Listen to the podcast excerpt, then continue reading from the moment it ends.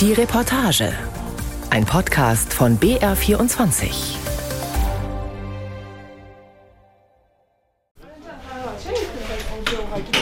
Klappernde Tastaturen, leise Zwiegespräche. Im Schnittraum bekommen die Videos ihren letzten Feinschliff, bevor sie online gestellt werden. Konzentrierte Arbeitsatmosphäre.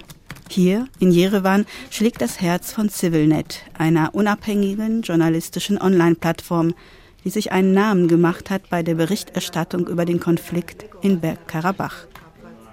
Die 23-jährige Siranush Adamian sitzt an ihrem Schreibtisch, checkt ihre Mails und die neuesten Infos über Bergkarabach.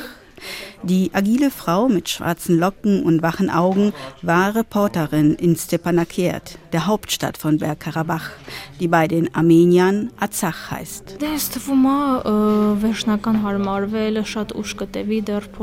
Ich glaube, es wird sehr, sehr lange dauern, bis ich das wirklich begreifen kann, denn ich habe 23 Jahre lang mein ganzes bisheriges Leben nur Azach gekannt. Deshalb ist es nicht leicht, mich an die neue Realität zu gewöhnen. Aber die Arbeit hier bei CivilNet, die hilft mir sehr, mich von dem, was passiert ist, abzulenken. Und außerdem ist es finanziell wichtig, weil ich die Einzige in unserer Familie bin, die arbeitet. Meine Eltern haben bisher keine neue Arbeit gefunden. Also kann ich sie unterstützen. Und das ist eine große Hilfe. Siranush hat mit ihren Eltern und ihrer jüngeren Schwester bis zur Militäroffensive Aserbaidschans am 19. September 2023 in Ganashuka gelebt, einem Dorf in Bergkarabach. Dreieinhalb Jahre hat sie von dort aus für CivilNet als Journalistin gearbeitet. Eine ihrer Reportagen vom letzten Sommer erzählt über den Alltag in der Hauptstadt der Kaukasusregion. Կադրերում Ստեփանակերտի երթևեկությունն է մինչև շրջափակումը։ Հիմա երթևեկող մեքենաներ հազվադեպ կտեսնեք շրջափակման պատճառով։ Man sieht leere Straßen, auf denen kaum Autos fahren und nur wenige Menschen vorübereilen. Siranush erzählt im Video, was es heißt, unter einer totalen Blockade zu leben. Seit Januar 2023 werden nach Stepanakiert keine Nahrungsmittel geliefert, keine Medizin. Es gibt Stromausfälle und kein Benzin für den öffentlichen Nahverkehr. Bevor Aserbaidschan am 19. September 2023 seine groß angelegte Militäroffensive startet, hofft nicht nur Siranush, dass es nicht zum Schlimmsten kommt, dass sie bleiben können. Aber die heftigen Bombardierungen nehmen ihr jede Hoffnung. Sie schafft es noch in ihr Heimatdorf und kann ihre Eltern nach Stepanakert mitnehmen. Auf dem Weg mussten wir zwei Checkpoints passieren, die von den Aserbaidschanis kontrolliert wurden. Alles wurde genau durchsucht. Nachdem wir in Stepanakert angekommen sind, konnten wir einen Tag bleiben und dann mussten wir nach Goris. Das ist eine armenische Stadt an der Grenze zu Arzach. Aber für den Weg, den wir sonst in sieben Stunden schaffen, brauchten wir diesmal 40 Stunden. Und alles war voller Autos. Stundenlanges Warten, dann kurz Bewegung, dann wieder Stopp.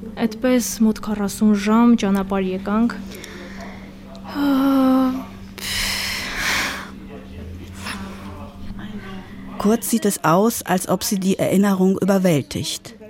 Aber sie will weiterreden, will, dass es da draußen jeder erfährt. Am schwierigsten war es für Mütter mit kleinen Kindern. Und als wir Richtung Armenien den Checkpoint passierten, sah ich aus den Augenwinkeln, wie die aserbaidschanischen Soldaten die armenischen Frauen verhöhnten.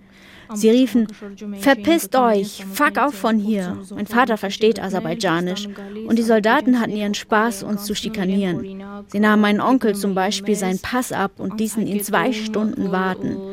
Dieses Nichtwissen darüber, was passiert, hat meine Tante fast umgebracht. Sie hatte unglaubliche Angst. Rund 100.000 Armenier sind innerhalb von 84 Stunden vom aserbaidschanischen Militär vertrieben worden. Sie durften nur ihre Pässe mitnehmen und etwas Geld, mehr nicht. Damit ist die Region, wie Aserbaidschan es nennt, armenierfrei. Das EU-Parlament spricht von einer ethnischen Säuberung der armenischen Bevölkerung. Aserbaidschan wolle in Bergkarabach jegliche Spuren armenischen Lebens löschen, sagt dazu der Leiter des Research Center on Security Policy, Arek Kochinyan. Aserbaidschan has already actively started to erase the Armenian cultural heritage. Uh, Aserbaidschan hat schon 2020 damit begonnen, auf den von ihnen eroberten Gebieten in Bergkarabach das Kulturerbe der Armenier zu zerstören.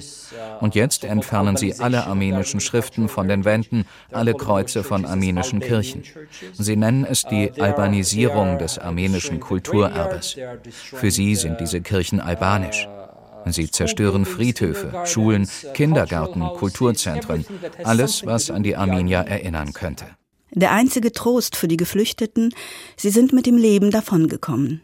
Aber in Jerewan war die Regierung unter Ministerpräsident Nikol Pashinyan auf diese Massenflucht nicht vorbereitet, erklärt Boris Navasardian, ehemaliger Präsident des Jerewaner Presseclubs und politischer Analyst. Es scheint, als habe man nicht damit gerechnet, sagt er.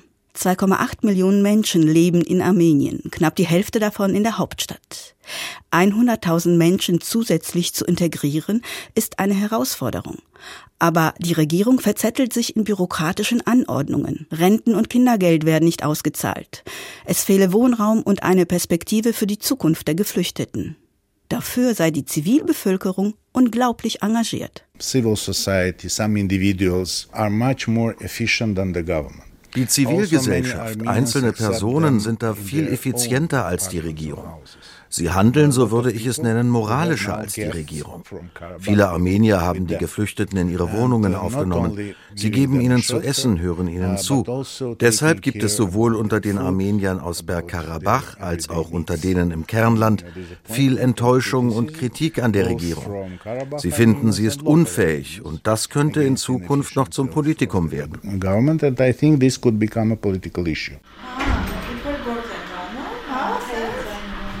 Gohar Shaljan und ihre Mutter Liane engagieren sich in der Flüchtlingshilfe, auch wenn sie wegen Platzmangel niemanden aufnehmen können. Die 31-Jährige lebt noch zu Hause. Das sei nicht ungewöhnlich, sagt sie. Eine eigene Wohnung sei zu teuer und die Universitäten seien sowieso alle in Jerewan. Ihre Mutter Liane jedenfalls ist froh darüber, in unsicheren Zeiten wie diesen ihre Tochter bei sich zu haben, sagt sie. Die ganze Geschichte beschäftigt uns sehr. Niemand hat geahnt, wie dieser Konflikt enden würde. Für mich war es sehr hart zu sehen, wie die Menschen ihre Häuser verlieren, ihre Heimat, ihr ganzes Leben. Wir versuchen ihnen so viel wie möglich zu helfen, eine Wohnung zu finden. Wir organisieren Möbel und Medikamente, suchen nach einem Job für sie. Eben alles, was ihnen hilft, auf eigene Füße zu kommen, damit sie entweder in ein anderes Land ziehen oder hier ein neues Leben aufbauen können. Das alles ist nicht einfach. Gohar nickt bedrückt. Sie weiß noch, wie alle die ganze Zeit Nachrichten geschaut haben. Sie selbst fühlte sich nutzlos und schuldig, weil sie nicht helfen konnte. Es sind ja Armenier wie wir. Sie haben die gleichen Pässe. Ich war häufig in Arzach. Wir haben Verwandte dort. Meine Urgroßmutter kam aus der Nähe von Shushi. Ich habe mich dort immer zu Hause gefühlt. Sie sprechen zwar einen starken Dialekt, der für uns manchmal schwer zu verstehen ist, aber das ist auch der einzige uh, Unterschied. Wir haben eine gemeinsame Geschichte. Sie sind ein Teil von uns. Und ich hoffe, Sie werden sich hier auch mal zu Hause fühlen. Wem geben Sie die Schuld an der jetzigen Situation? Wer trägt die Verantwortung? Das ist eine Frage, die Gohar oft mit Freunden diskutiert. Als der Krieg um Bergkarabach zwischen Aserbaidschan und Armenien 2020 erneut ausgebrochen war, sagt die 31-Jährige, seien sie in einer Art Siegerlaune gewesen und haben die schlechten Nachrichten verdrängt bestärkt auch von der armenischen Regierung. Nach der samtenen Revolution 2018 gab es viel Hoffnung. Viele Menschen glaubten der neuen Regierung unter Nicole Pashinyan. Besonders die Stimmung unter den jungen Leuten war echt zuversichtlich. Ja, vielleicht machten sie das eine oder andere nicht richtig, aber wir hatten so ein Grundvertrauen, dass sie es gut machen. Aber nach dem Krieg 2020 war das total weg. Keine Hoffnung, nichts. Jeder war wütend, alle am Boden zerstört. Und keiner konnte fassen, wie sie uns angelogen haben. Beim Kaffeekochen in der Küche erzählen die beiden Frauen, wie sich der Alltag für sie in Jerewan verändert hat. Nicht nur durch die Geflüchteten aus Bergkarabach, sondern auch schon vorher durch die Russen, die vor einer Einberufung in die Armee nach Armenien geflohen waren. The prices went really up. Die Preise sind total in die Höhe geschossen. Die Mieten, Cafés, Restaurants, einfach alles. Jerewan war vorher genauso teuer wie Georgiens Hauptstadt Tiflis. Aber heute ist Jerewan viel, viel teurer. Wir haben Verwandte in den USA, die jedes Jahr zu Besuch kommen. Sogar sie sagen, dass die Preise gestiegen sind. Almost every year and even they notice that the prices are really up. Der Alltag hat sich aber auch noch anders verändert. Wir alle sind sehr verunsichert, was die Zukunft bringt, wenn man sieht, was um uns herum passiert. Nicht nur in Arzach. Früher gab es Stabilität. Heute haben wir Sorgen vor der Zukunft. Das hat großen Einfluss auf unseren Alltag.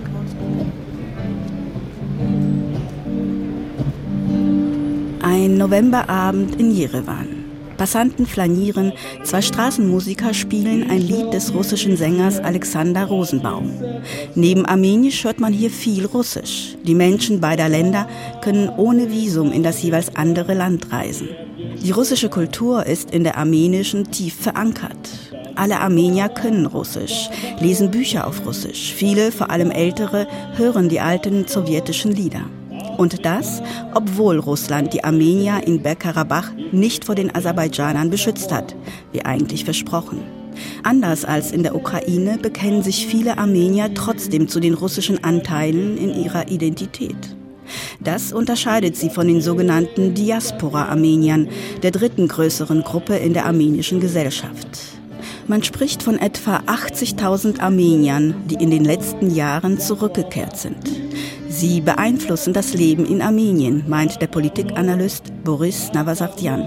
We have Syrian Armenians, we have Lebanese Armenians, we have Armenians coming from Russia. Wir haben Armenier aus Syrien, aus dem Libanon, aus Russland. Ihre Vorstellungen davon, wie Armenien sein soll, sind sehr unterschiedlich. Es gibt auch Armenier aus den westlichen Demokratien. Sie wollen nicht unbedingt das gleiche System hier etablieren, wie sie es dort erfahren haben. Aber was gut ist an all diesen Menschen, sie bringen verschiedene Kulturen mit, die das Land öffnen. Und sie haben eine gute und effiziente Art, Business zu machen. Das beruht auf Vertrauen und Ehrlichkeit. Geschäftsbeziehungen so zu handeln, ist für uns neu. Das verändert die Gesellschaft, denn es wird übernommen.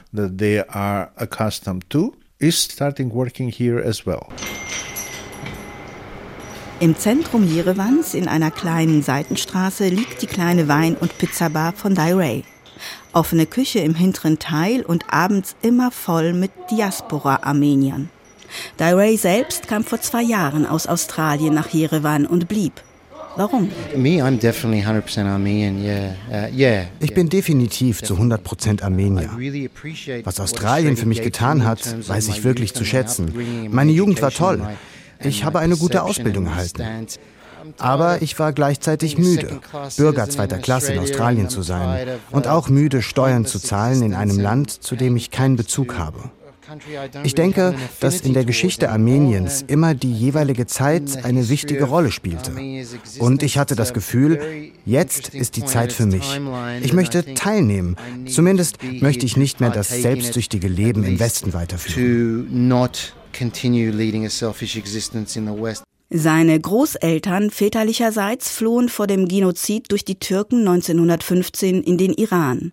Armeniens Geschichte von Vertreibung und Trauma ist in seiner Familie gegenwärtig. Als er zwei Jahre alt war, wanderte seine Familie aus dem Iran nach Australien aus.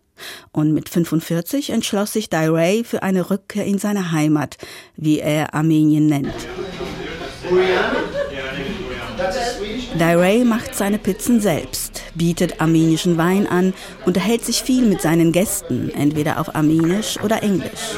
Russisch kann er nicht. No, most diasporans don't. We have no connection. Nein, die meisten Diaspora-Armenier können es nicht. Wir haben keine Verbindung zu Russland. Englisch ist eine internationale Sprache und meine russischen Gäste verstehen einigermaßen Englisch. Ich bin froh, in einem englischsprachigen Land aufgewachsen zu sein. Russland ist ein großer Nachbar, da gibt es alte Verbindungen, das stimmt. Aber ab einem gewissen Punkt müssen wir Armenier uns auf uns selbst besinnen und erkennen, wer wir sind und nicht dauernd an Mutter Russlands Rockzipfel hängen. So denken viele hier, besonders die Diaspora-Armenier. Es würde viele Türen öffnen, wenn wir aufhören würden, uns entweder als Opfer oder als Sklaven zu sehen. Dass wir den Krieg verloren haben, könnte daran liegen, dass wir ständig auf Russland oder Iran oder Frankreich gesetzt haben, die uns helfen sollten. Ich zitiere da gern meine Mutter, die immer zu mir gesagt hat, du bist selbst für dein Leben verantwortlich. My mother says you need to put your hand on your knee and stand back up yourself.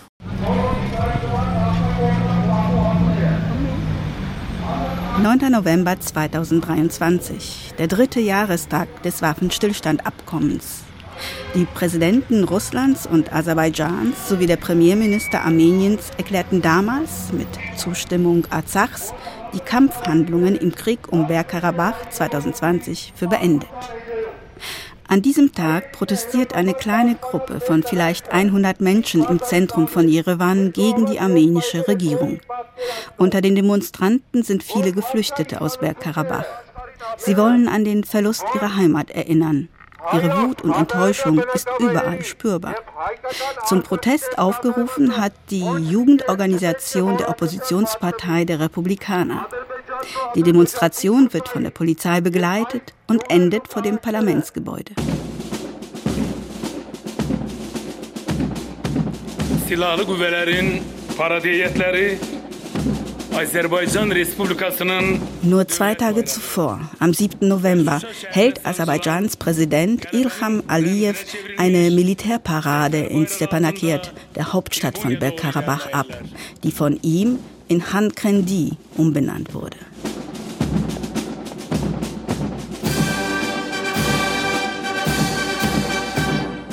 Aliyev fährt alles auf, was er hat. Abordnungen aller Streitkräfte defilieren am Präsidenten vorbei, orchestriert von der Militärkapelle, umrahmt von aserbaidschanischen Flaggen. Zum Schluss kommen die beschlagnahmten Fahrzeuge und die militärische Ausrüstung. Das Land zelebriert seinen Sieg.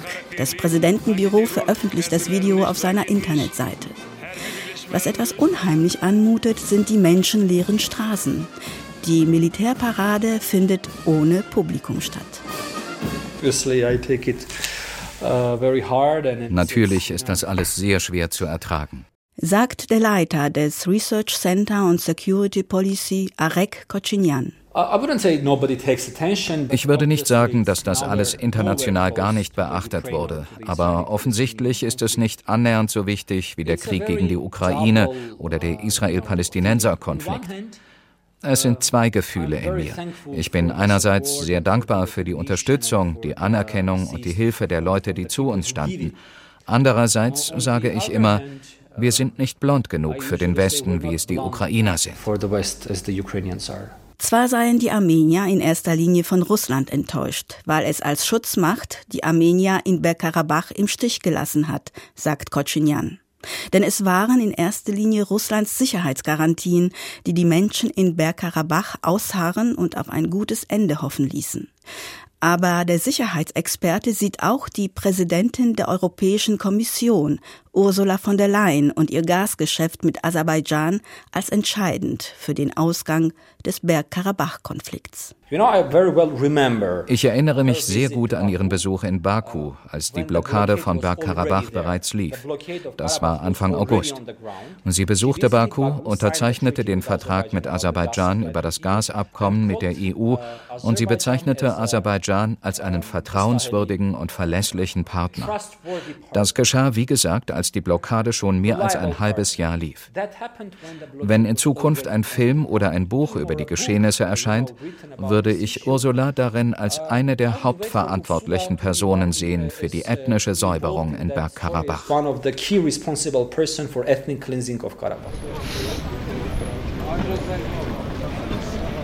Es ist ein sonniger Herbsttag in Jerewan. Die Politik scheint weit weg. Die Restaurants und Cafés sind voll. Die Menschen gehen ihrer Arbeit nach. Alles wirkt eingespielt. Und doch lassen sich auf den zweiten Blick deutlich erkennbar drei ziemlich unterschiedliche gesellschaftliche Gruppen ausmachen, die die Zukunft Armeniens gestalten werden. Das sind zum einen die Geflüchteten aus Bergkarabach, traumatisiert und verzweifelt. Manche suchen immer noch nach vermissten Angehörigen. Dann sind da die Armenier, die immer schon im Kernland lebten. Viele sind enttäuscht von der Regierung und haben sich ins Private zurückgezogen. Und es gibt die Diaspora-Armenier, die mit ihrem Business und ihrem Optimismus den grauen Alltag aufhellen. Für den ehemaligen Präsidenten des Jerewaner Presseclubs, Boris Navasardian, ist das nicht der allerschlechteste Start in eine neue Zeit. I think for, for, for Armenians, uh, let's say the political solutions für die Armenier haben politische Lösungen gerade nicht die oberste Priorität. Uh, Armenier, die unzufrieden mit ihrer aktuellen Regierung sind, aber gleichzeitig auch keine gute Alternative sehen, wenden sich anderen Sachen zu. Sie regeln ihr Privatleben, machen ihr Business, gehen ihrer Karriere nach. Und das Gute an dem politischen System in Armenien ist, dass die Regierung sie machen lässt. Sie hält die Menschen nicht davon ab, ihre eigenen Probleme zu lösen oder ihren Geschäften nachzugehen. Man ist hier frei. Deshalb bin ich nicht optimistisch, aber ich mache mir keine Sorgen wegen der politischen Situation in Armenien. But I'm not worried with the political situation in Armenia, yeah? Und dann fügt der 66-jährige Journalist nach einer kurzen Pause verschmitzt hinzu. I am focusing on improving institutional basis of freedom of speech in Armenia. Ich selbst konzentriere mich darauf, die verfassungsmäßigen Grundlagen der freien Meinungsäußerung in Armenien zu verbessern und die Qualität der Medien. Und niemand hält mich davon ab. Das ist gut. Was wir nur noch brauchen, ist Stabilität und Sicherheit, keinen Krieg. Frieden mit den Nachbarn und den russischen Einfluss loswerden. Das schafft das richtige Umfeld für die politischen Veränderungen der Zukunft. Die Botschaft ist klar. Ein demokratischer Staat ist Armenien immerhin.